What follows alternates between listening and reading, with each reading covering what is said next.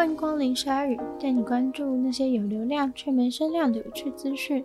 用十分钟的零碎时间，一起跟上这个永远跟不上的世界。古巴政府公布，在哈瓦那市中心的一间饭店爆炸之后，至少有三十人死亡，二十四人住院。星期六，古巴当地的媒体报道有三十二死，但政府却表示只有二十六死。不太确定为什么会造成这样子的死亡人数误差。救难人员还在残骸中持续的搜救，因为爆炸的状况还蛮严重的。二三楼的饭店外墙是全毁的状态。初步评估，瓦砾堆中应该还会找到更多的遗骸。拥有这间饭店的公司是一间国营企业，他们坦承在爆炸发生的当下。就已经有十一位工作人员死亡，十三位人还没找到。而引起爆炸的原因有可能是因为气体外泄。虽然还没找到确切爆炸的证据，但是古巴总统已经发了推文说这是一场意外。另外，古巴的媒体实际去访问那场爆炸的目击者，他们看到了非常大的爆炸火花，还有浓烟，连饭店外面的公车和小客车都一起被炸毁。在爆炸完之后，瓦砾堆还一直冒出浓浓的黑烟。前去救人的消防队员也是非常的艰辛，居然在还可能会被烫伤的残骸中徒手挖水泥块，把浑身是血的伤患从废墟里面挖出来。但其实还蛮危险的，因为到处都有断裂的铁，也很容易受伤。像是饭店阳台的铁栏杆就炸飞到九十公尺外的地方。古巴总统也有到爆炸现场，跟受害者被送去的医院视察。为了安抚民心，他不断地强调，并没有炸弹，也不是攻击，只是一个意外。这次的爆炸事件除了伤及很多无辜的民众以外，饭店本身建筑物被炸毁也是相当的可惜，因为这个饭店是在十九世纪末期所盖的，也算是古迹。在一九三零年代，这个饭店可是当地最具代表性的一间。一个常年被放在家里厨房的花瓶即将要拍卖，预估有可能可以卖到十八万六千元美金。因为这个被当成普通花瓶的瓷器，竟然发现是来自十八世纪清朝乾隆皇帝的文物。这个花瓶之所以会落到厨房的一角，故事要回到一九八零年代，一位有着好品味的外科医生，用几百块冰棒就买下了这个他觉得好看的花瓶。后来这位外科医师过世了，就把花瓶留给自己的儿子，但儿子以为这只是一个普通的花瓶，就把它随意的放在厨房当摆饰。这个六十公分高的花瓶主色是艳丽的靛蓝色。上面看似云烟和仙鹤的烫金十分精致，在花瓶的底部也可以看到乾隆时代的刻章。专家表示，以这种方式发现文物是蛮少见的。这位专家他其实就是因缘际会下到朋友家做客吃午餐的时候，看到那个花瓶就放在厨房的桌子上，他一看就觉得那个花瓶很不一般。虽然他本人的专业是在欧洲的瓷器。但是就觉得那个花瓶好精致、好美，上面烫金装饰的图案也不是很寻常，他就有种直觉，觉得那个花瓶肯定是价值不菲。他第一次看到的时候是在一九九零年代，不过他当时也没有深究，直到二十年后的最近，他又去了那位朋友家做客，这次他得以更近距离的观察那个花瓶，于是就发现这花瓶根本就是乾隆时代的吧。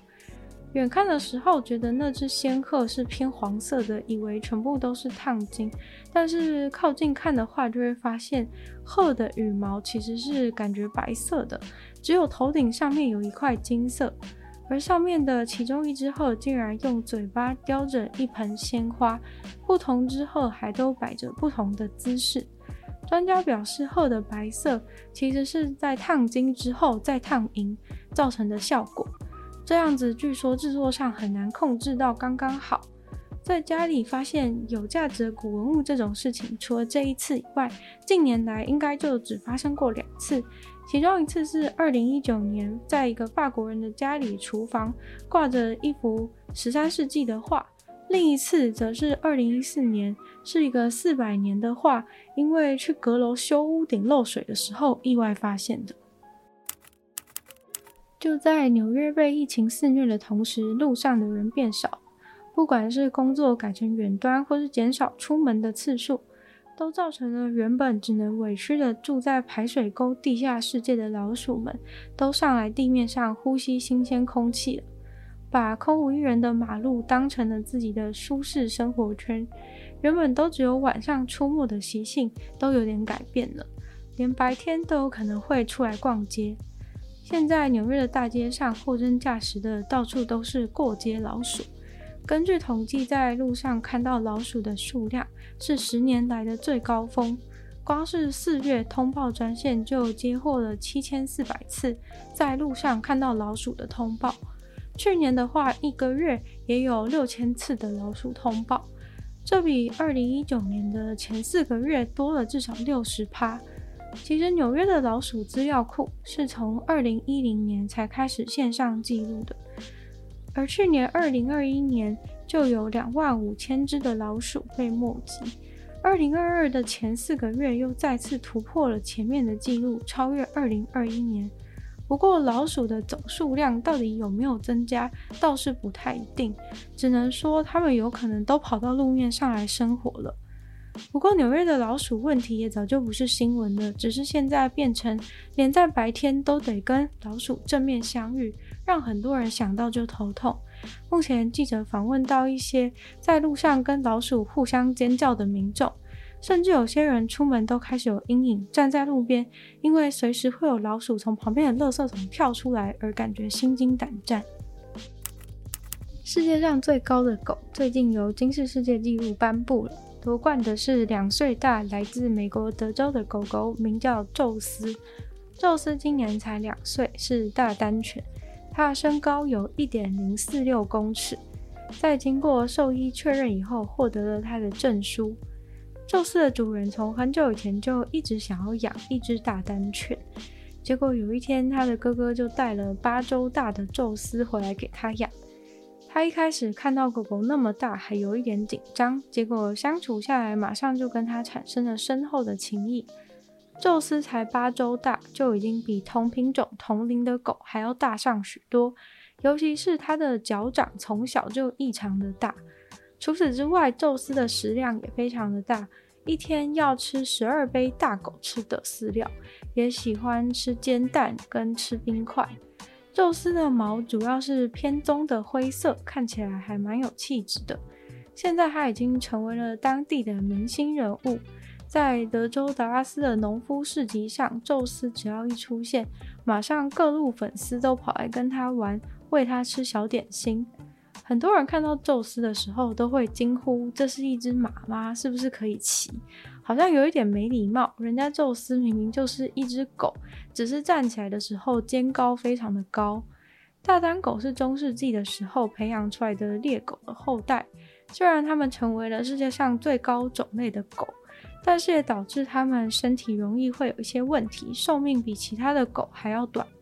会选出这只新的最高的狗，当然就是因为去年金氏纪录最高的狗狗在八岁的年纪下死了。而历史上最高的一只狗，也是一只叫做宙斯的大丹犬，那只狗竟然足足有一百一十一公分高。今天的鲨鱼就到这边结束了，再次感谢订阅赞助的会员黑牡丹、Ellie Please、冉求生、ZZZ、毛毛、黑渊、Jason 还有 James。那就希望有其他继续支持鲨鱼创作的朋友，在下方找到 Patreon 的链接，里面有不同的会员福利，还有我们等级给大家参考。那喜欢鲨鱼的话呢，就把鲨鱼分享给更多想要知道一些国际新闻新资讯的朋友。那也可以在 Apple Podcast 帮我留星星、写下评论，或是在连串地方留言给我。那也可以去收听我的另外两。个 podcast，其中一个是女友的纯粹理性批判，会有一些时间比较长的主题性内容；另外一个的话是听说动物，当然就是跟大家分享一些动物的知识。那也可以订阅我的 YouTube 频道，或是追踪我 IG。那鲨鱼的话呢，就会继续在每周二、四、六跟大家相见。那么下次见喽，拜拜。